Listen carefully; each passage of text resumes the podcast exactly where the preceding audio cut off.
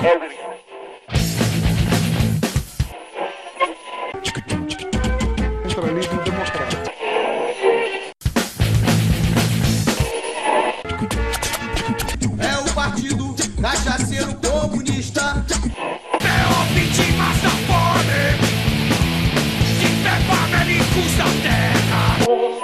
Salve camaradas! Antes de começar o episódio, só trazer aqui a informação. Já está disponível o nosso cupom de 10% de desconto no site da Veste Esquerda.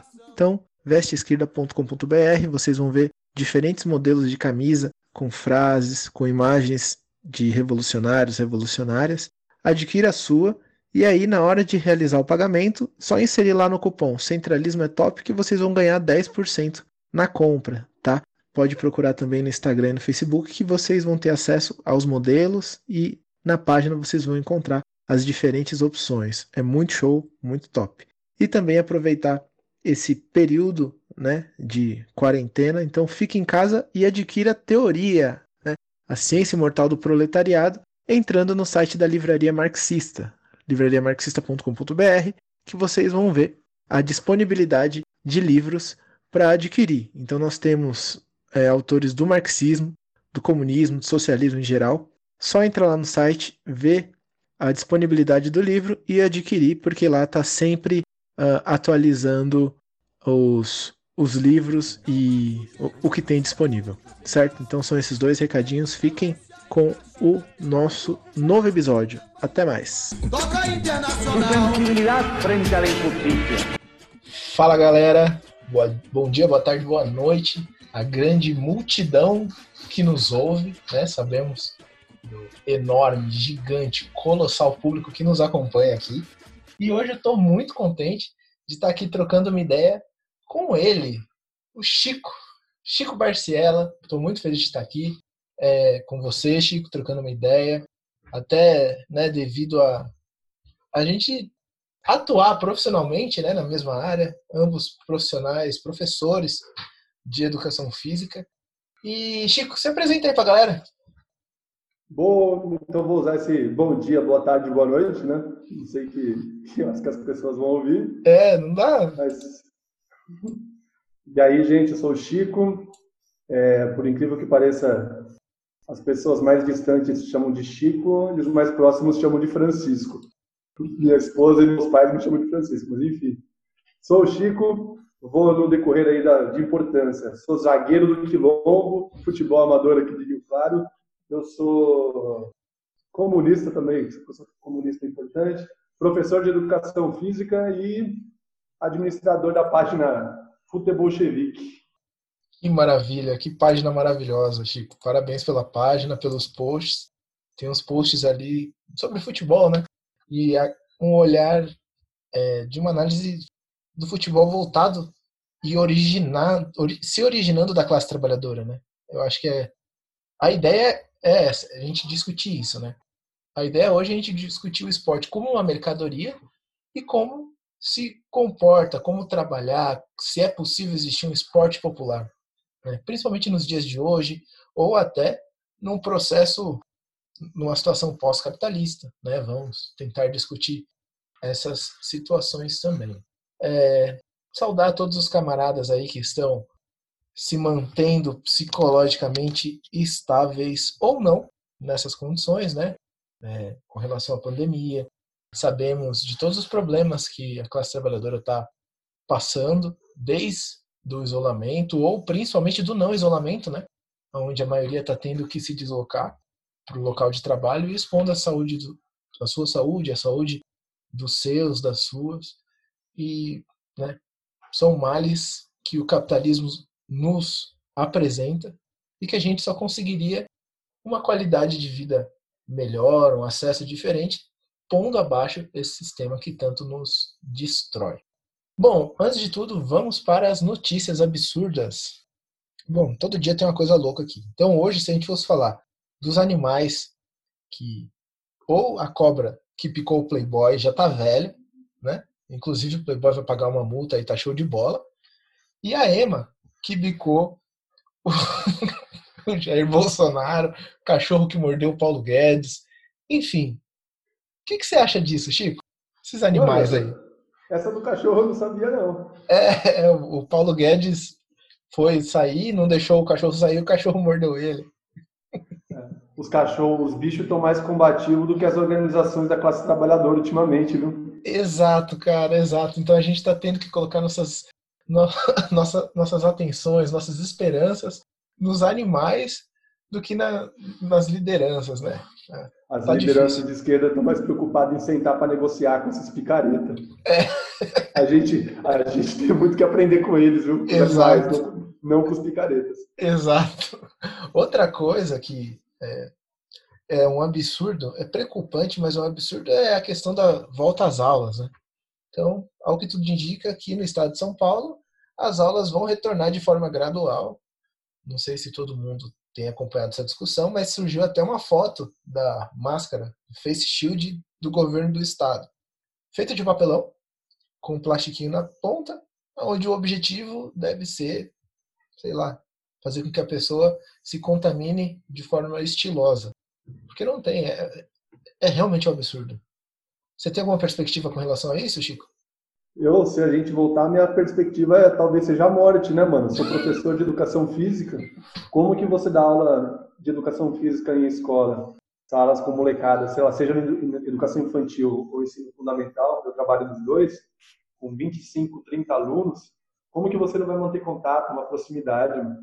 Isso aí é, é, o, é o Dória mostrando, por mais que ele tive, no começo da pandemia ele tentasse se desvincular do Bolsonaro e mostrar que ele tem uma questão, uma, um verniz mais humano, a prática dele é uma mostra que não tem nada disso, né? É o bom e velho Bolsodória. Eles mudam uma coisinha ou outra ali, mas ah, os interesses são os mesmos, né?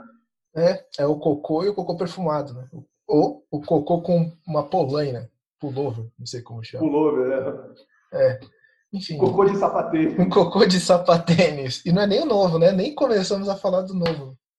Mas enfim, é, realmente, então, assim, pensar em algo próximo disso, mais para frente, talvez no ensino médio, daqui a um ano, eu acho que ainda pode ser possível. Mas agora no, no fundamental, né, no infantil não dá. É, então, ah, as crianças não se. A contaminação nas crianças não é tão perigosa. Primeiro que isso é um absurdo você correr o risco de ser ou não ser perigoso. E aí elas levam para casa, e pais, mães, avós, tios, tudo se contaminam.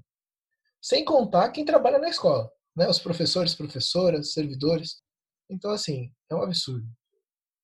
Assim, até a questão da EAD, Leandro, se você for pensar, for pensar não, for ver, tem uns camaradas meus, acredito que seu também, que dão aula no estado, tanto aqui em São Paulo como no Rio de Janeiro, o pessoal estava falando que numa sala de 25, 30 alunos do ensino médio, tinha 4, 5 na, ficando online né, no período de aulas, ou seja, os alunos já debandaram, os alunos não têm condições concretas de frequentar aulas remotas, aulas EAD, né, queira usar o nome bonitinho que for, né, não tem condições concretas, mano.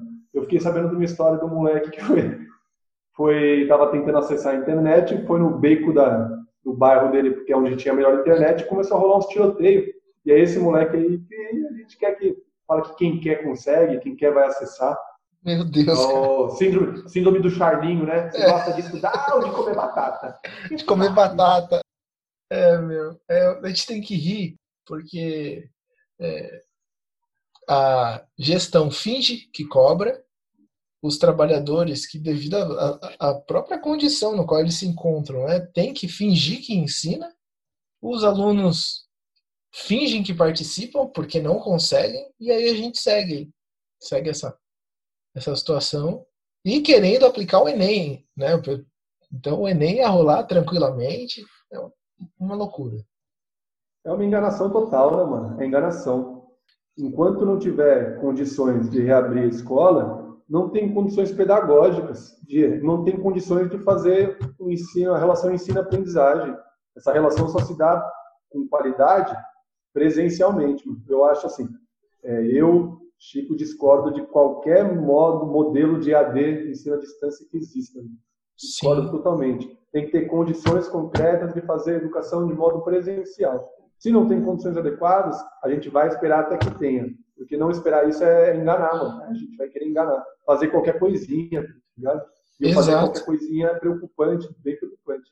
E às vezes até em reunião, né? Nós que já atuamos como docentes, uma reunião de lá, uma hora, a gente quer morrer, a gente sai fora, deixa ro- rodando o celular, o computador e vai fazer outras coisas.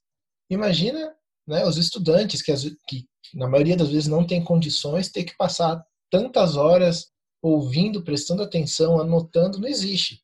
Não existe. É, é um absurdo notícias absurdas foram discutidas aqui. Bom, vamos à pauta central. Chico e queridos colegas telespectadores Trabalhadores do meu Brasil. do meu Brasil e, quiçá, fora do Brasil, porque, olha que interessante, eu vi que temos ouvintes de Portugal e da Imperiolândia, mas eu tenho certeza que o pessoal lá dos Estados Unidos estão se organizando para né, fazer a revolução o mais rápido possível. Mas, cara, nós temos ouvintes lá e em Portugal. Louco, né? Deve ter uns primos. É. Deve ter uns primos lá. É, deve ser, não sei como que aconteceu, mas enfim. Bom, a ideia hoje, como nós falamos, é discutir o esporte em si. Só que para a gente discutir o esporte, a gente precisa entender ele como um fenômeno é, social mesmo, né? Então, de que forma o esporte se manifesta?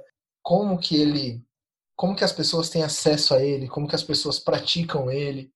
E principalmente, né? Eu acho que dá para a gente discutir também o esporte como uma ferramenta de disputa ideológica.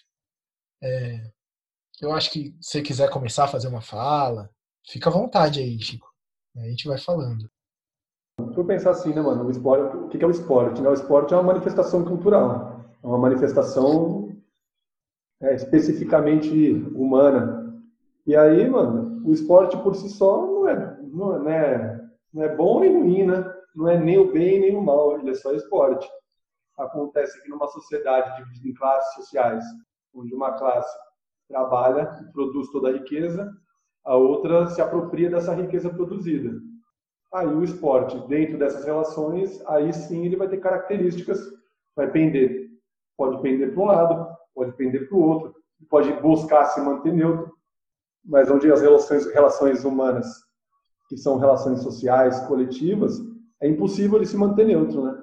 O se manter neutro ah, seria o ideal ali do Thiago Leifert e do Caio Ribeiro, que é um esporte onde não se vincula com política. E as pessoas que tentam mistificar o esporte dizendo que ele é neutro, já está tomando um lado, né?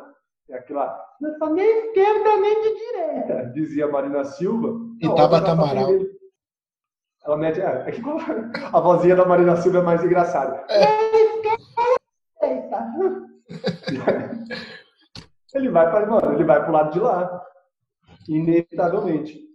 E aí, sim, a gente pode colocar que existe uma disputa. Só que essa disputa, mano, é desigual. É desigual porque a gente vive, né?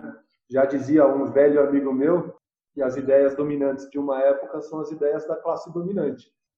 Né? Um velho amigo meu chamado Karl Marx, né? O brabo.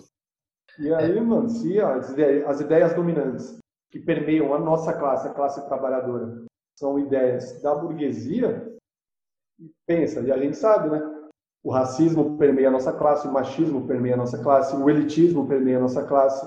Então, quando as pessoas questionam, por exemplo, ah, que o futebol só tem jogador direitoso, eu acho até que a maioria não faz nem ideia do que quer dizer isso. Muitos, ah, muitos não. Os que se manifestam, a maioria são direitosos. E aí vamos pegar, eu vou, eu vou usar um número que não tem a menor noção da realidade desse número, mas só para tentar elucidar o que eu estou falando. A gente pode pegar aí que 90% não se posiciona politicamente, de pessoas ligadas ao futebol, desses, no, desses 90% que não se posicionam, 8% vão para o lado da direita e 2% vão para o lado da esquerda. Mas aí a gente tem que problematizar uma outra questão que a gente não problematiza quando a gente está falando de futebol e política. Que esquerda é essa, né? Esquerda Exato. pelesca, pelega, bunda mole, reformista, que se vamos pegar, por exemplo, vou pegar aí uma, só fazer uma hipótese correndo todos os riscos de ser injusto.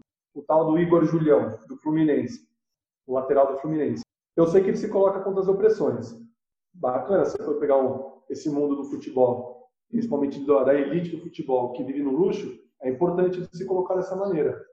Mas aí, quantas vezes esse, esse, esse garoto se colocou contra a exploração dos trabalhadores, contra a sociedade de classe, contra a propriedade privada? É, e aí, assim, a gente joga a esquerda toda no mesmo balaio e fala que tudo é bonito, mas espera lá, a esquerda também é um espectro gigantesco, né? É, só... falar, pode falar, pode falar, Leandro. É um jogador quebrando o tabu, né? Então, eu, eu não sei, assim, eu nunca vi, eu não sigo ele e tal, mas eu vejo pela. acompanho por publicações e tal, se ele se coloca, por exemplo, contra a propriedade privada. Mas falar ultimamente, nos últimos anos, e o ciclo petista tem muito mérito nisso, ser comunista virou fora de moda, né? Sim. O máximo é ser socialista ali, um socialista perfumador de bosta. No máximo ali se colocar contra as opressões. E aí eu acho que o ser comunista vai, em algum momento vai ter que né, deixar de ser demodé, deixar, né? Porque é muito bonitíssimo. Até você colocar, se colocar contra a desigualdade de renda. Ah, vamos distribuir um pouquinho. Vamos fazer o que o governo petista chama de criar a nova classe média. Vai falar do fim de exploração, ninguém quer, né? É fora de moda. E aí eu acho, mano, que o futebol, o futebol não tem uma referência dessa. Eu não, eu não sei, por exemplo, quantos vão pegar a nossa principal referência de esquerda no futebol, o Sócrates. Ele tocou nesse, na questão fundamental, que é na produção de valor do capital. Eu não sei nem se ele tem esse acúmulo de debate, mas ele se colocou contra a exploração, contra o, a propriedade privada, o trabalho assalariado, por mais que possa não ter colocado esses termos. Mas ele vai nesse sentido? Ou foi só na questão da democratização? É, tem aquela, aquele post de Facebook que eu nunca parei para confirmar se é real ou não, que ele foi para a Itália para Gramsci, né? Mas não sei até que ponto isso é, é verdade ou é só um floreio. É, mas aí a, a, gente precisa discutir também que o esporte, né, para além do futebol, ele pode ser praticado com o objetivo de socialização, de melhora da saúde, de aprender o esporte, né? E ao mesmo tempo que o esporte ele tem essas possibilidades de prática, e de contato, né? Não é todo mundo que tem acesso a essas possibilidades. E o que a gente acaba vendo, na maioria das vezes, são as pessoas na onde estão têm as condições mais pauperizadas, é, utilizam o esporte como uma ferramenta de ascensão social. Né? Então, quantas crianças não querem ser jogador de futebol para ter a, as mesmas condições do Neymar? Então, o sonho de ser o Neymar, às vezes, se a gente parar para pensar, não é o sonho de ser um jogador de futebol no e o heroísmo do atleta, né? Aquela ideia grega do atleta, mas talvez o, o acesso às condições no qual ele é, demonstra ter devido ao próprio futebol, ao próprio esporte, que seria o esporte de alto rendimento. E ao mesmo tempo que isso acontece, né, em paralelo, durante todo é, é, durante várias situações, nós tivemos o esporte, e esse que eu estou falando, né, o esporte de alto rendimento, como uma ferramenta, inclusive, de disputa ideológica.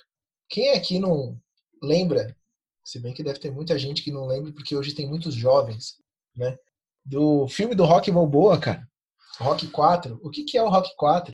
É o filme no qual ele utiliza basicamente a disputa esportiva, que é o boxe, para demonstrar que o, os Estados Unidos e a ideia né, tudo que permeia a liberdade dos Estados Unidos, foi superior a tudo aquilo que ainda é, se demonstrava na União Soviética. Então, olha que interessante. O esporte está sendo uma ferramenta de disputa né, ideológica e política num filme. E, né, lógico que existem outros, mas ali nós temos o esporte. Nós tivemos as Olimpíadas de Moscou, tivemos países que não participaram. Né? Então, o esporte está ali no meio de tudo.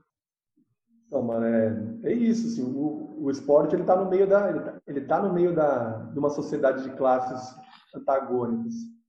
E aí, quando a gente, eu acho que parte das nossas organizações, as organizações dos trabalhadores, por algum momento, por alguns períodos, e aí eu não vou saber precisar qual, mas assim, parece nas lutas contemporâneas aí, o esporte, o futebol principalmente era tido como ópio do povo, né?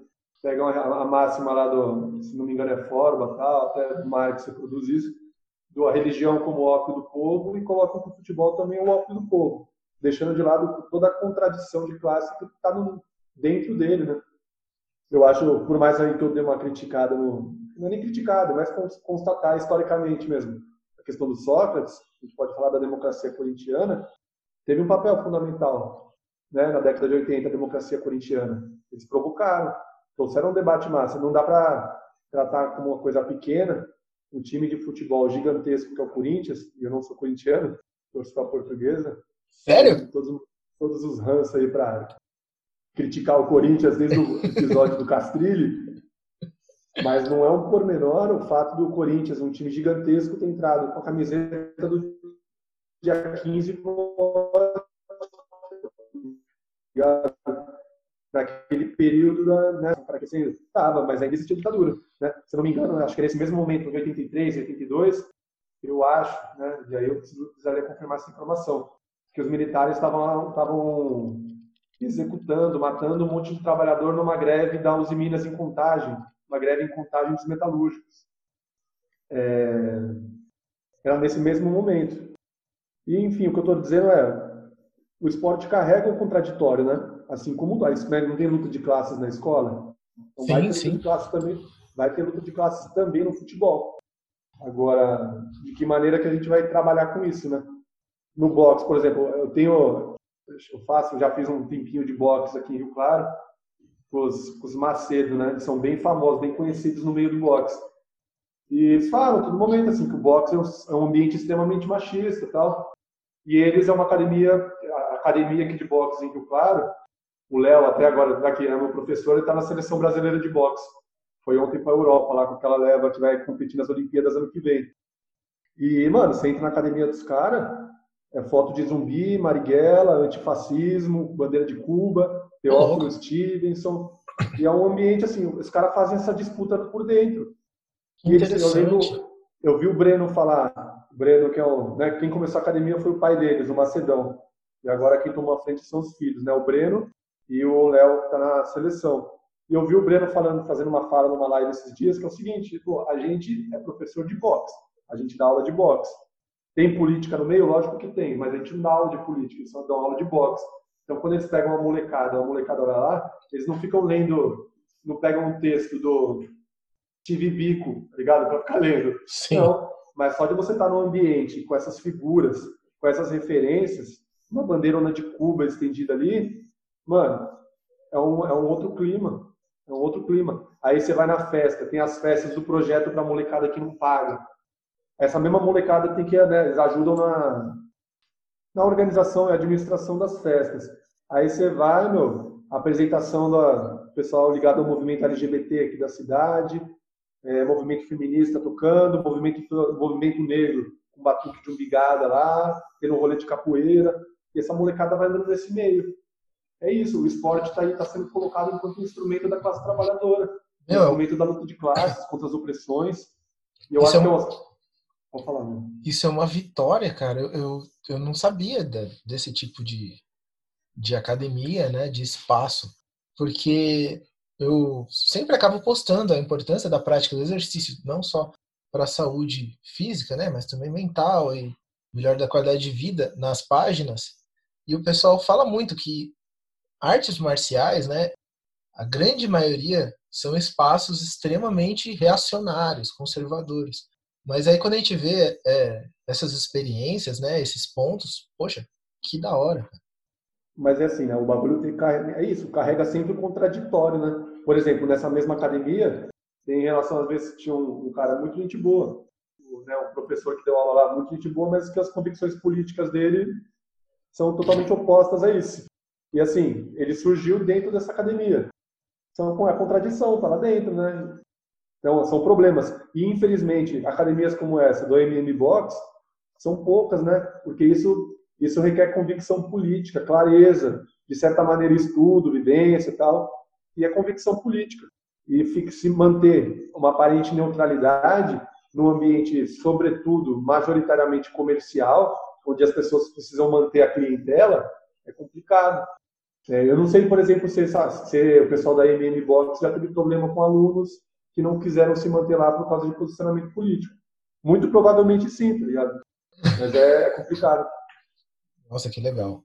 É, depois, não sei se é interessante, pegar o contato deles né, e divulgar aqui no episódio, porque quem tiver interesse, que legal. Oh.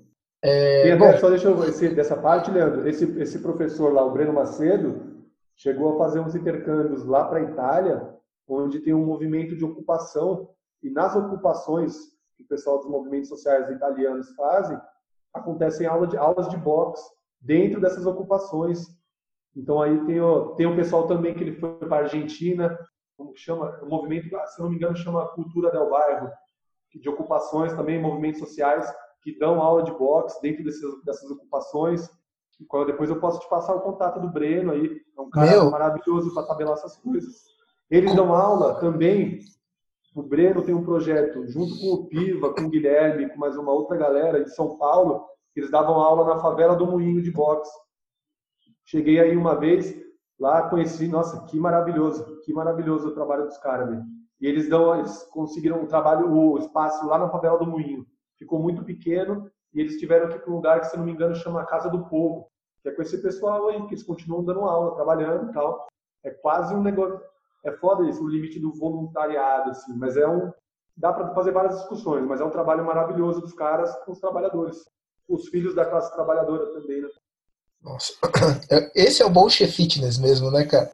É o treinamento da classe trabalhadora e também a construção política. Que da hora. Muito legal. Bom, é, aquela máxima, aquela pergunta que sempre aparece, né? É, de- Deve-se ou não misturar esporte com política? Eu acho que a gente já meio que abordou isso aqui. né? Não, não é misturar. É porque existe, né? Se é feito por seres humanos, as relações estão ali. Se vai ser discutido ou não, né? Mas é, já que a gente falou bastante de futebol, né? Basicamente foi o nosso ponto central aí. Eu queria que você falasse para a gente um pouco sobre como que o futebol é, que tentasse desconstruir essa ideia do ópio do povo, que como você bem falou é quem fala isso tá, na minha análise está muito distante da classe trabalhadora para entender como que o futebol, a relação da classe trabalhadora com o futebol. Eu mesmo é, nunca joguei, né? Nun- Nunca sou de acompanhar tanto, mas minha família toda é tudo fanática. Infelizmente, né, meu pai e meu irmão são palmeirenses, eu sou corintiano, e aí minha esposa é palmeirense, o meu cunhado é palmeirense, meu sogro é palmeirense. Vamos ver o que vai acontecer com meu filho. Né? Eu espero que eu consiga é, dar influência.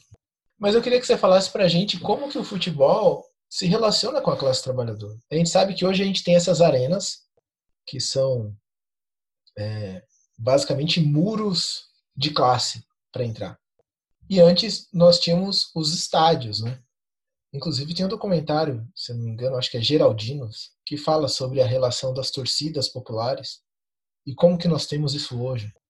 Eu acho assim, é, futebol moderno, Leandro, ele surge, né, eu acho que é inegável que ele surge de uma aristocracia inglesa, né? Ele surge lá dos ex-alunos das faculdades, dos colleges, lá, aquela porreta que é difícil de entender, né? O que é college, se é colegial, se é faculdade. Mas é, ele surge de uma aristocracia inglesa, o futebol moderno. Mas é inegável, assim, que a gente se apropriou desse bagulho, né? Se ele surge né, na, com a, com com a, na aristocracia, com os, com os, patrões ali, os donos, os industriais, a gente não pode esquecer que quem, quem produziu a chuteira desses caras, quem produziu o calção, o uniforme, quem produziu a bola, quem produziu, quem cortava a grama, esses aristocratas que inventaram as regras, não eram eles que faziam isso, né? Eram trabalhadores. Então, se a gente, se a nossa classe não pensou nas regras, a gente sempre vai ser responsável pelo futebol praticado em qualquer lugar do mundão, né? É... E aqui no Brasil, mano, tem uma tem uma lenda muito bem contada, muito reproduzida que é com o Charles Miller que traz o futebol, né? Mas nada muito nada mais eurocêntrico do que a gente acreditar numa história de que o bom inglês traz a sua cultura e o Charles Miller ensinou todo mundo a jogar futebol. Escolinha, escolinha Charles Miller de futebol. Chute inicial, Charles Miller. E não é verdade, não é verdade. O fato é que o futebol chega no Brasil através das escolas, né, os colégios, Ah, os colégios eram, sim, era gente que podia pagar, era gente de grana. Mas foi quando teve um parecer do Rui Barbosa em 1883, 82, que deveria ser praticado exercício nas escolas, e as escolas começam a mandar alguns responsáveis para a Europa para ver que tipo de atividade física, exercícios que essas pessoas praticavam. Inclusive, de, desculpa, só fazer uma interrupção. Se eu não me engano, foi esse mesmo decreto no qual ele, como você falou, devia trazer da Europa porque não se podia reproduzir o que tinha aqui, né? Nem dos nativos, nem dos negros. Então, o objetivo era, era basicamente esse: trazer o máximo de cultura é, vinda da Europa para que não se trabalhasse, não se conhecesse o que estava sendo trabalhado aqui. Foi nessa, se eu não me engano, nesse mesmo decreto. Eu nunca, eu nunca li o decreto de fato, Leandro, mas assim, se a matriz brasileira, do povo brasileiro, é indígena, preta e europeia, né, com certeza não era indígena e, e, e afro-brasileira, né, povo preto, que eles iam valorizar. Então eles vão valorizar o que vem de fora. E aí eles sacaram que lá na Inglaterra estava sendo jogado o esporte bretão, o ludopédio, o esporte bretão. E aí quando chega, né, começa nas escolas a se praticar futebol. Ao mesmo tempo que nas escolas se praticava futebol, já tinha relatos antes do Charles Miller chegar aqui no Brasil de pessoas, né, de trabalhadores dos portos, ao encontrar trabalhadores ingleses que tinham às vezes traziam bolas nos navios que praticavam os trabalhadores brasileiros e ingleses nos portos. Ao mesmo tempo, a quem construía as ferrovias no Brasil, as estradas de ferro, não era a São Paulo Highway, eu não lembro o nome certo da empresa, né?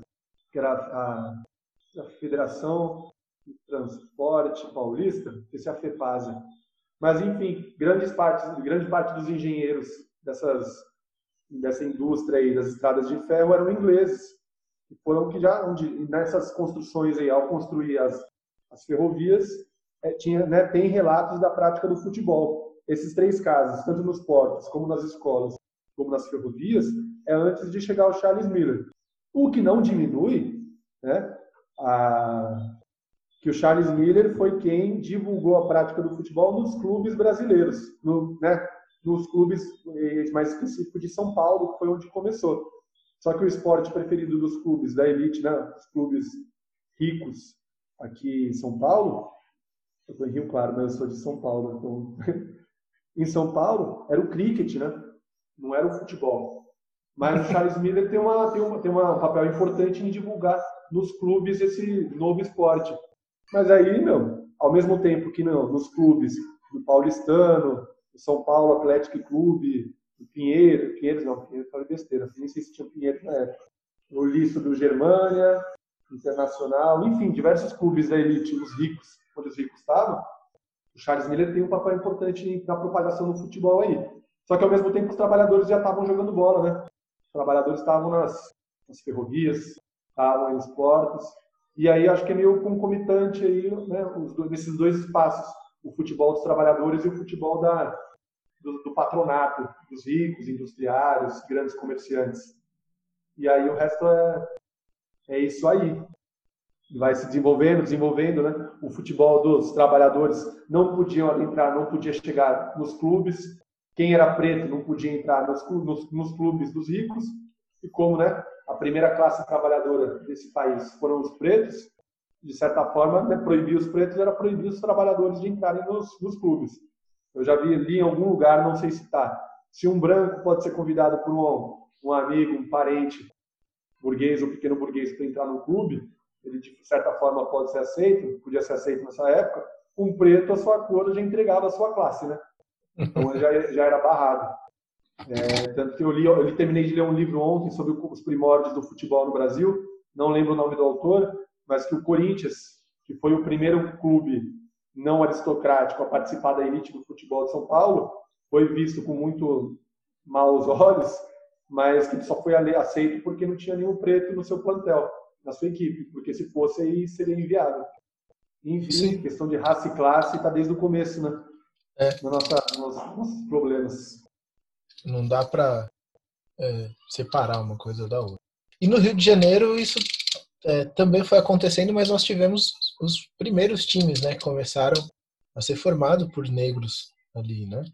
Se eu não me engano, foi o Botafogo, se não me engano.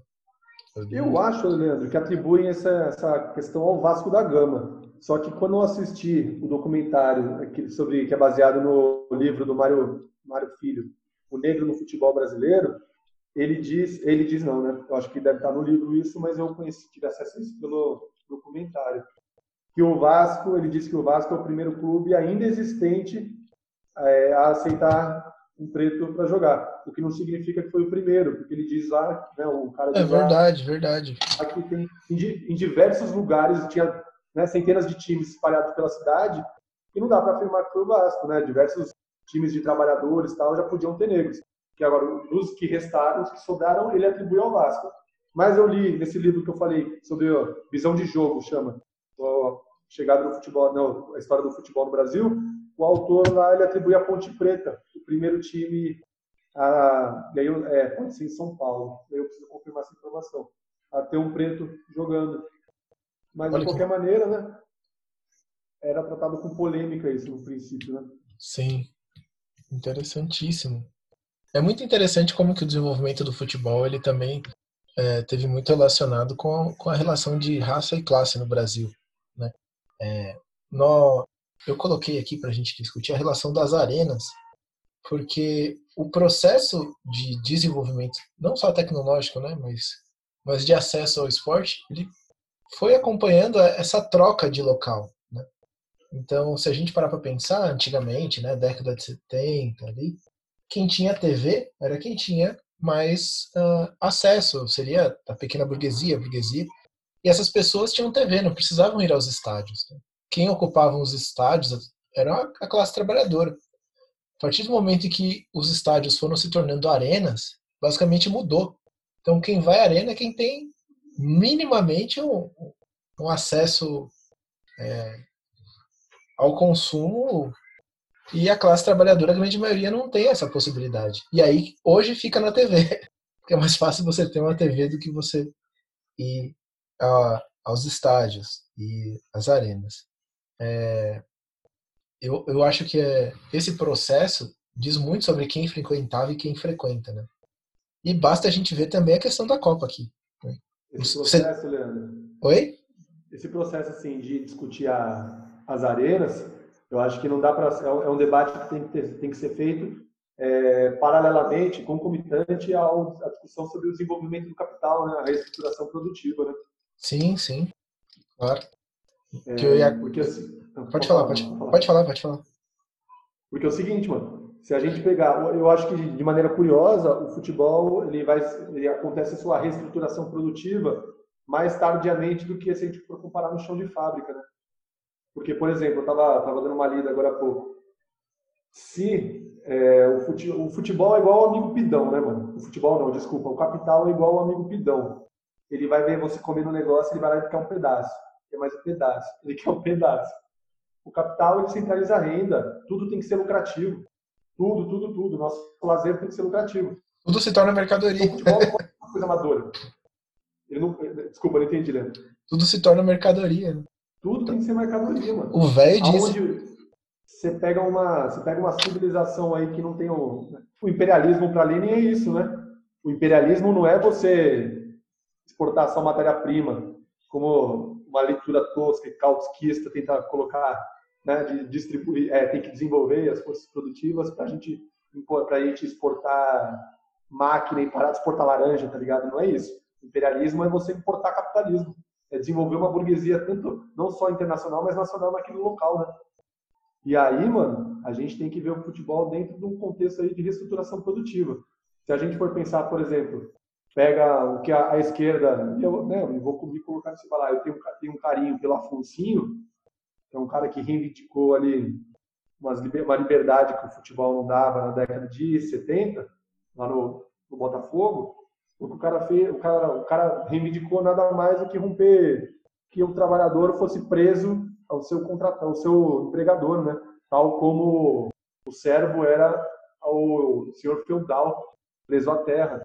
Ele não queria mais ser preso ao clube. Ele reivindicou uma revolução burguesa, né? Ele poder escolher para quem ele quer vender a sua força de trabalho. Tudo, todos os fenômenos do futebol que a gente vai talvez possa analisar, eles são tardios, né? Se a gente for pensar aí que o capitalismo se solidifica século XVIII, século XIX ele já é bem consolidado. O futebol aí teve sua revolução burguesa, pelo menos no Brasil, na década de 70, né? Sim. E a questão da questão da, da arena, é, em detrimento dos estádios, banquinho de concreto, é isso, é o futebol sendo o mais rentável possível. Não é interessante, talvez, encher, colocar 200 mil, 200 mil pessoas no Maracanã que paguem 20 reais, 10 reais, 5 reais. Talvez seja mais interessante colocar 60 mil pessoas, 70 mil pessoas que vão pagar 200 reais e ainda que esses, essas 70 mil pessoas vão comprar, todo ano vão comprar a camiseta do time. Ele deixa de ser torcedor, ele tem que ser cliente, mano. Não é ser só torcedor. Ele tem que ser cliente, ele tem que ser rentável. Consumidor do, do esporte. Que ser consumidor, isso. É um, é um torcedor consumidor. Ele não pode ser um torcedor amador, passional. Ele tem que ser consumidor.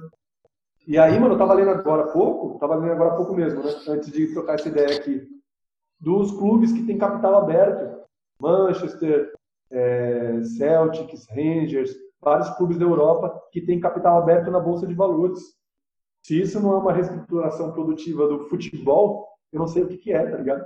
É o bagulho sendo a lógica mercadológica, assim, a níveis gigantescos, velho. É, para você ser torcedor, você tem que ser acionista agora, né? Imagina que loucura. Não, você não viu a diretoria do Flamengo que vendeu por 10 reais a transmissão do jogo e deu pau, não conseguiram, quem pagou não conseguiu ver, e depois apelou. É, se você quiser seus 10 reais de volta, a gente até dá, mas saiba que você está tirando investimento do clube. Porra! Será tá que esse dinheiro... 10 conto. é para pagar... Paga não sei quantos milhões no Arrascaeta, mano. Paga não sei quantos milhões e tá reivindicando 10 conto. Miserável do caralho. E não, não paga as famílias, né, que tiveram aquela, aquele desastre do, no ninho do urubu. Mas os 10 reais eles cobram.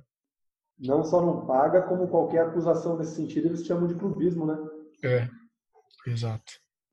Cara, Chico, que papo legal, cara. Que papo da hora. Eu tô muito contente da gente estar tá trocando essa ideia. É, eu acho que, inclusive, para a gente discutir outros temas, fica aqui o convite aberto, porque senão às vezes acaba ficando muito extenso. E, cara, sensacional. Eu queria te dar os parabéns por, por esse papo que nós trocamos aqui. E eu acho que uma mensagem que fica é que o esporte ele deve ser acessível para quem o faz realmente. E quem que faz tudo na sociedade? É a classe trabalhadora. Né? É, se você quiser finalizar essa pauta fazendo alguma fala, aí depois a gente vai para o nosso bloco centralizando. Não, é isso, mano. Se a classe trabalhadora tudo produz, a ela tudo pertence. Isso desde as fábricas até os campos de futebol, uniformes e bolas, né? É, a gente pode não ter criado as regras, mas a gente, a gente que criou, a gente que deu comida, fez a comida de quem criou as regras. Então o bagulho é nosso. E a gente vai tomar, a gente vai, a gente vai tomar força, eles queiram ou não. Perfeito, perfeito. Vamos para o nosso bloco centralizando. Centralizando. Agora toca uma musiquinha, blá blá blá blá blá. E vamos lá. A ideia aqui é fazer indicação de página, de vídeo, de texto, de algum documentário, alguma coisa que você acha interessante o pessoal que está nos ouvindo ter acesso. Fique à vontade. Então, Leandro, você acha que o pessoal que é uma dúvida minha, você acha que o pessoal que vai, vai ouvir é um pessoal mais ligado à educação física, não é? É, ah, cara, não sei, te, não. não sei te falar. Porque eu não tenho acesso às pessoas. Eu tenho lá números, infelizmente. Mas sempre tem. Eu sei que tem uma galera de Educa que escuta, do Rio de Janeiro, de São Paulo. Mas eu acho que a maioria são pessoas envolvidas na militância política. Posso mandar então? Claro. Eu, eu li nessa quarentena, o tempo que a gente tem, né? Que não tá com os filhos pequenos, enquanto eles estão dormindo, a gente tira ler uma coisinha ou outra, né? E aí o livro que eu li, e aí eu acho que é importante, talvez, eu não não peguei para ler quando cursava educação física, mas peguei para ler agora já professor, que é fundamental para qualquer estudante de educação física. Mas qualquer um que queira saber um pouquinho dessa história da, da nossa área, é, educação física, a história que não se conta, do Lino Castellani. bacana. Eu ah. só desculpa te interromper, mas eu também ia indicar um texto. Perdeu. Pode continuar. É, educação física, a história que não se conta. Eu, tenho, né, o, texto é muito bom, o livro é muito bom, mas tem um momento que eu acho fundamental para qualquer universitário aí, não é nem só para educação física. O, o Lino Castellani ele conta como que surgem as associações atléticas dentro da universidade. E aí ele traz que essas associações atléticas são criadas, se eu não me engano, em 68 ou 69, que foi um pouco é o contexto, né? Onde a, o movimento estudantil estava dando muito trabalho para a ditadura. Então, você fomentar os esportes dentro dessa das universidades, na cabeça da ditadura militar de quem pensava a ditadura seria combater a, a efervescência política.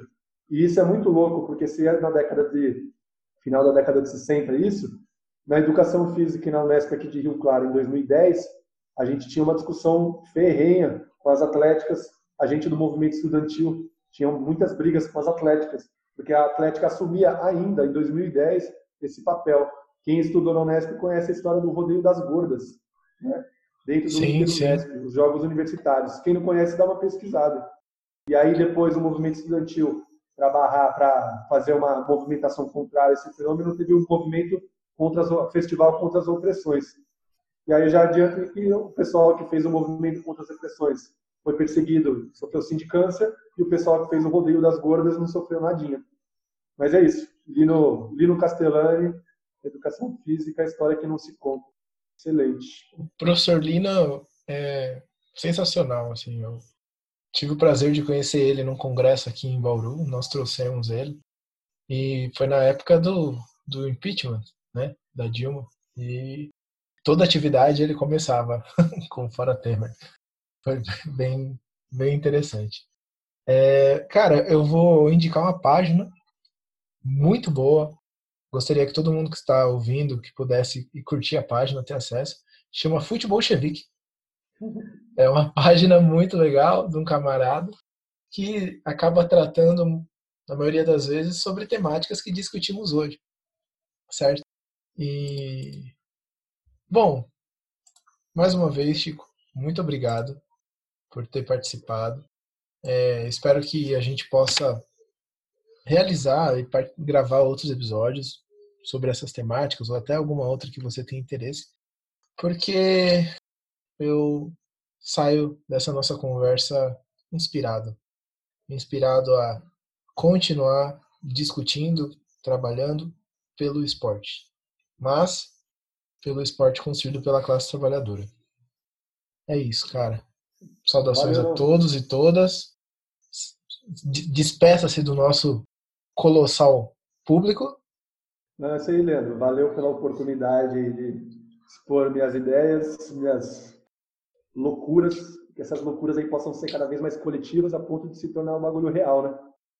Tomara que ó, nossa, nossos instrumentos não tão eficientes da classe possam ser derrubados e criados instrumentos aí combativos e que o comunismo saia dos livros de história para voltar a ser um, um espectro real, né? Que a, que a conciliação de classes vá por terra junto com o fascismo, os patrões, a direita e a esquerda pelega, que todos se fodam juntos na mesma vala. Vale dizer que de todo mundo univos. Univos. E vale dizer que o comunismo continua assustando. Quem nunca foi acusado de comunista, como forma de detração, deturpação, eles, tão, eles têm medo. Eu acho que Mano, é isso sabe que... qual é a fita? O que me deixa mais puto é ver os social-democratas, os que se dizem até socialistas, tentando se desvincular do comunismo. Quando são acusados de ser comunista, ao invés de assumir e bater no peito, ficam colocando, desconversando, ah, por quê? O que é ser comunista? Mano, sou comunista sim, burguês tem mais é que se fuder. Fechamos dessa forma. Saudações, camaradas. Tchau, tchau.